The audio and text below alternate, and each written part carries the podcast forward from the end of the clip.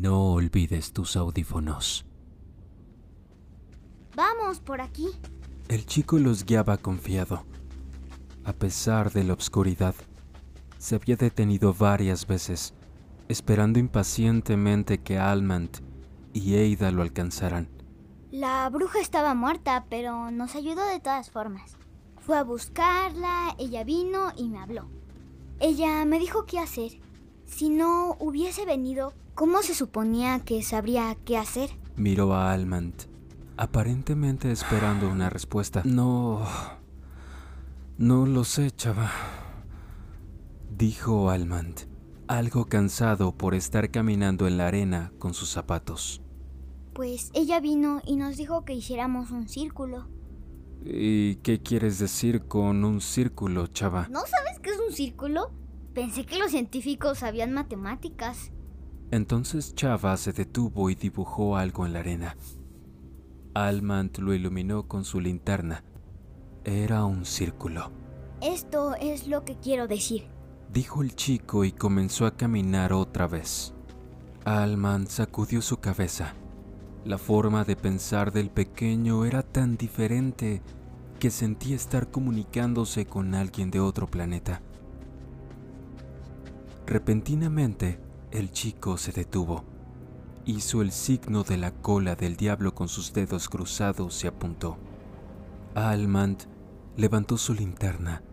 Había cenizas, restos de fuego medio enterrados en la arena. Esperó a que el chico siguiera avanzando pero él solo se quedó ahí. Así que Almand lo rodeó y se acercó para ver mejor. Cuidadosamente, corrió la arena con su pie. Había muchos pedazos semicarbonizados de madera y cenizas. Entonces se dio cuenta de que algunos de esos fragmentos, que creyó que eran madera, eran en realidad huesos. Eran humanos o por lo menos de tamaño humano, pero había algo mal en ellos. Estaban levemente retorcidos y deformados. Había también pedazos de algún tipo de tejido, piel o algas. Pensó al principio, pero al mirarlo más de cerca no estaba tan seguro. La textura no era la correcta. Eida ¿Crees que el fuego haya sido capaz de hacer eso a los huesos? Yo no lo sé. Sacudió su cabeza. No, no, no. Porque tenía que seguir encontrándose con cosas que no entendía. ¿Era un problema suyo o del mundo? Excavó entre las cenizas, madera y huesos, hasta que su pie desenterró un cráneo. Estaba ennegrecido y faltaba la mandíbula faltaban todos los dientes, aunque parecía que nunca hubiese estado ahí. El área maxilar era lisa, sin hendiduras. Mm, parecía una mezcla entre un hombre y un globo. Preguntó Eida. sí. ¿Y cómo estaba sentado? Mm. Chava pensó por un momento y luego se arrodilló en la arena, jorobó su espalda y puso sus brazos junto a sus piernas brazos estaban volviéndose sus piernas. Dijo, ¿qué quieres decir con eso exactamente, chava? Que la piel era la misma y también la carne. Tal vez algún hombre horriblemente deformado, pensó Almant. Probablemente había una explicación lógica. Pero si era un hombre tan deformado, ¿cómo había hecho para sobrevivir tanto tiempo? Repentinamente pensó en algo. Punto de Control presenta Dead Space Mártir. Capítulo 3. El nudo se ajusta. Parte 5. Y dime, Chava, ¿dónde estaba el globo? preguntó. Chava, aún jorobado, puso sus manos sobre su cuello y movió sus dedos. Aquí, ¿Y qué tan grande era? Muy grande. ¿Más grande que mi brazo, chava? Sí. ¿Más grande que mi cuerpo? sí. ¿Tan grande como una casa, chava? Mm, sí. A veces era más pequeño, pero al final sí. Creo que era más grande que una casa.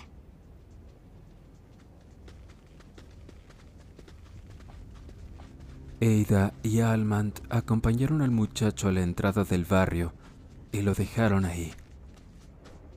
Bueno, gracias, chava. No hay de qué. No olvides la promesa, ¿eh? ¿Y qué es un círculo? Claro, chava. Cuídate. Cuídate mucho. Adiós.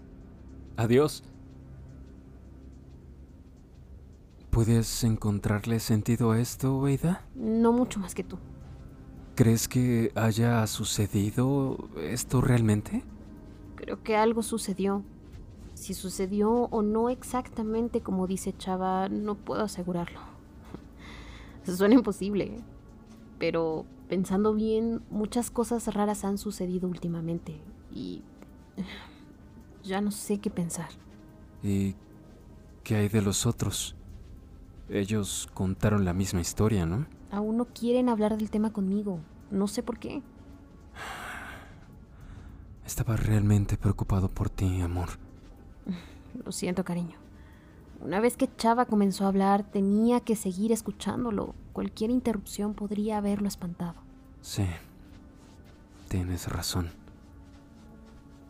Caminaron un poco más. Sus pisadas se marcaban suavemente en el polvoriento camino. ¿Recuerdas el tipo con el que hablé en el bar? ¿Sí? ¿Qué pasa con él? Bueno, él... ¿Qué pasa con él? Él está muerto. ¿Muerto? ¿Qué le sucedió? Bueno, em, cortaron su garganta. ¿Ves? Te lo dije. Te dije que era peligroso y ahora alguien ha muerto. Bueno, probablemente no sea nada. Tal vez todo pasó durante un robo. No lo sé. ¿Y qué tal que no fue así? Deberías de tener tu jueguito de espías y hacer el trabajo para el que fuiste contratado. Él no dijo nada. Solo intentó liberar su brazo. Prométemelo, Michael. Prométemelo. Es que no es tan sencillo así como decirlo. No, no puedo hacerlo.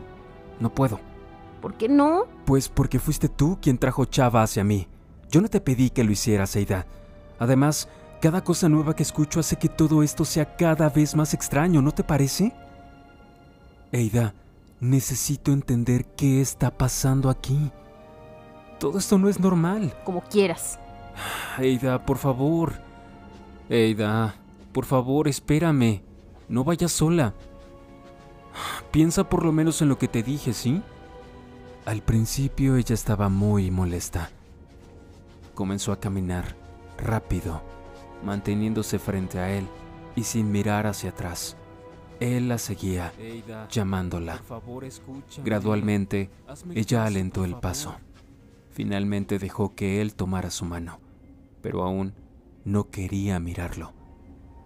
Él la acercó y la abrazó, mientras ella intentaba alejarse, hasta que finalmente se rindió. ¿No me amas lo suficiente para hacer esto por mí? Claro que sí te amo y lo sabes perfectamente, si no, no estaría aquí. No te hubieras seguido hasta aquí, hasta Chicxulub.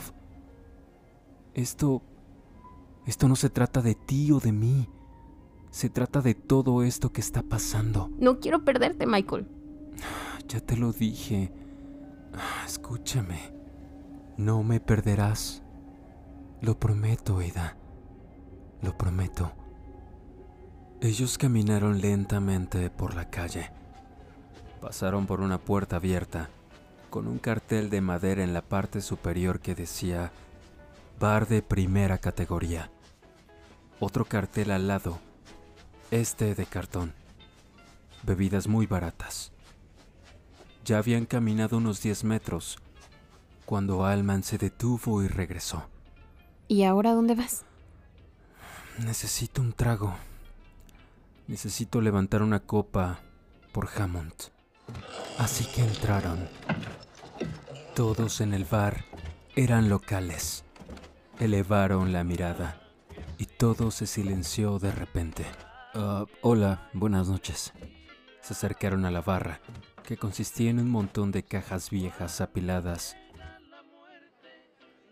Dos cervezas, por favor. Gracias. Gracias. Buscó un lugar para sentarse. No había ninguno. Todas las mesas estaban llenas y había gente apoyándose contra las paredes. Pagó sus bebidas y salieron del lugar.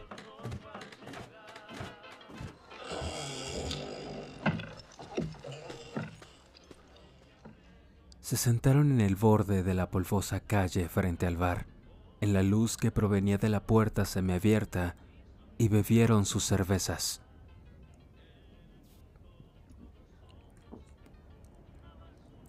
Me preocupa. ¿Qué, qué cosa? Esto. Todo esto. Las cosas que están pasando en Chicxulub.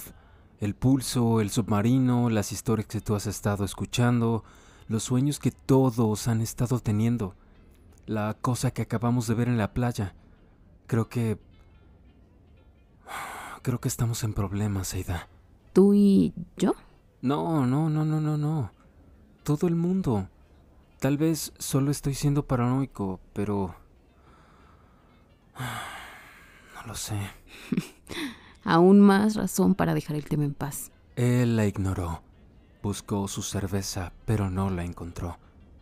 Giró para buscarla, pero no estaba. Encendió la linterna y buscó en la oscuridad dentro de los límites del edificio, un poco más lejos de la puerta. Había un hombre ahí. Su camisa y sus ropas estaban sucias. Estaba obviamente borracho.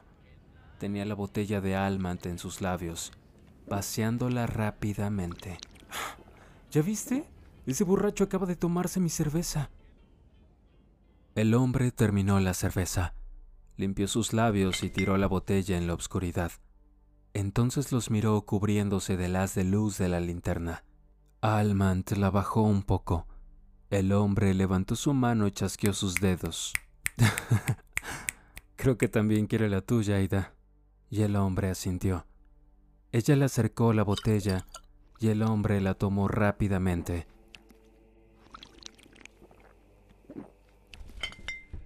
Y se recostó contra la pared. Um, oh, hola, dijo Almant. El hombre cuidadosamente alisó su camisa sucia. Mucho gusto. Redireccionó su mirada a Ada. Inclinó su cabeza ligeramente. Encantado. Nos hemos encontrado antes. Me contó sus historias, ¿lo recuerda? El hombre la miró pero no respondió. Luego de un momento, apoyó su cabeza contra la pared y cerró sus ojos. Se quedó así por tanto tiempo que Almant creyó que se había dormido. ¿Cuáles son sus nombres? Uh, Michael Almant. Ella es mi novia, Ada Cortés. ¿Cuál es el suyo? El hombre ignoró la pregunta. Gracias por los tragos, dijo. Giró hacia Ada. Cortés, un buen y vigoroso nombre español, pero no uno que mi gente aprecie mucho, por razones que ya debe reconocer. No debe enojarse con nosotros. Descuide. Eida, del hebreo, significa adorno.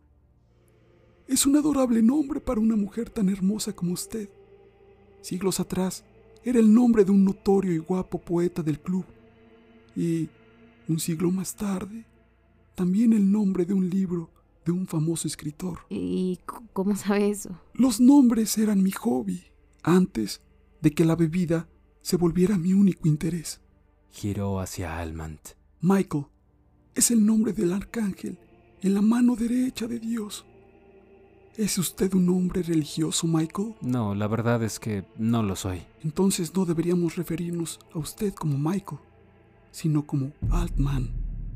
El apellido Altman es alemán, ¿cierto? Ajá, así es, es, es correcto. Pero yo soy del sector norteamericano, ¿sabe? No tiene una cara alemana. Espero que no se ofenda por mi pregunta. ¿Sabe de dónde proviene? ¿Cuáles son sus orígenes? Pues soy una cruza, uh, una mezcla de todo, supongo. Puedo ver en su rostro que también es uno de nosotros, dijo el borracho. El diablo lo conoce, pero no sabe todo de usted. Mi madre era en parte india. No sé de qué tribu. Yo diría que era de nuestra tribu. Pues la verdad es que no lo sé. Dijo Almant. ¿Qué? ¿Tu madre era mitad india? Nunca antes me dijiste eso. Sí, bueno, no le gustaba hablar de ello. Honestamente, no sé por qué. Y la verdad es que yo tampoco pienso mucho en ello. Usted está aquí por otro motivo. Así es. Vine aquí por mi novia, por Eida. Puede que haya sido así. Pero esa no es la razón. ¿Y cuál es entonces? El hombre sonrió. Su nombre, Altman. Alt significa viejo. Man, con dos N, significa hombre. Usted no es un hombre viejo. Es un joven. ¿Podría explicar eso?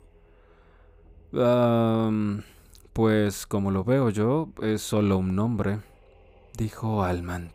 Uno entiende el significado de un nombre solo cuando ha perdido el suyo, como yo lo he hecho. Inclinó su cabeza contra la pared, otra vez, cerrando sus ojos. Aunque, tal vez, haya otro significado. Alt podría significar antiguo, pero eso no es tan distinto de viejo. También Altman podría ser un hombre viejo o un viejo sirviente. O, si no estoy tomando muchas libertades, un hombre sabio. Abrió sus ojos otra vez. Dio a Almant una intensa mirada. Me pregunto, ¿cuál de todos será el suyo? Se sentaron en silencio. Almant pensó que el borracho se había dormido. Bueno, cariño, ¿lista para irnos? Si me compro otro trago, le diré lo que sé. ¿Y sobre qué? Sobre lo que ha preguntado a lo largo de todo el pueblo. Sobre Cruzó sus dedos. La cola del diablo.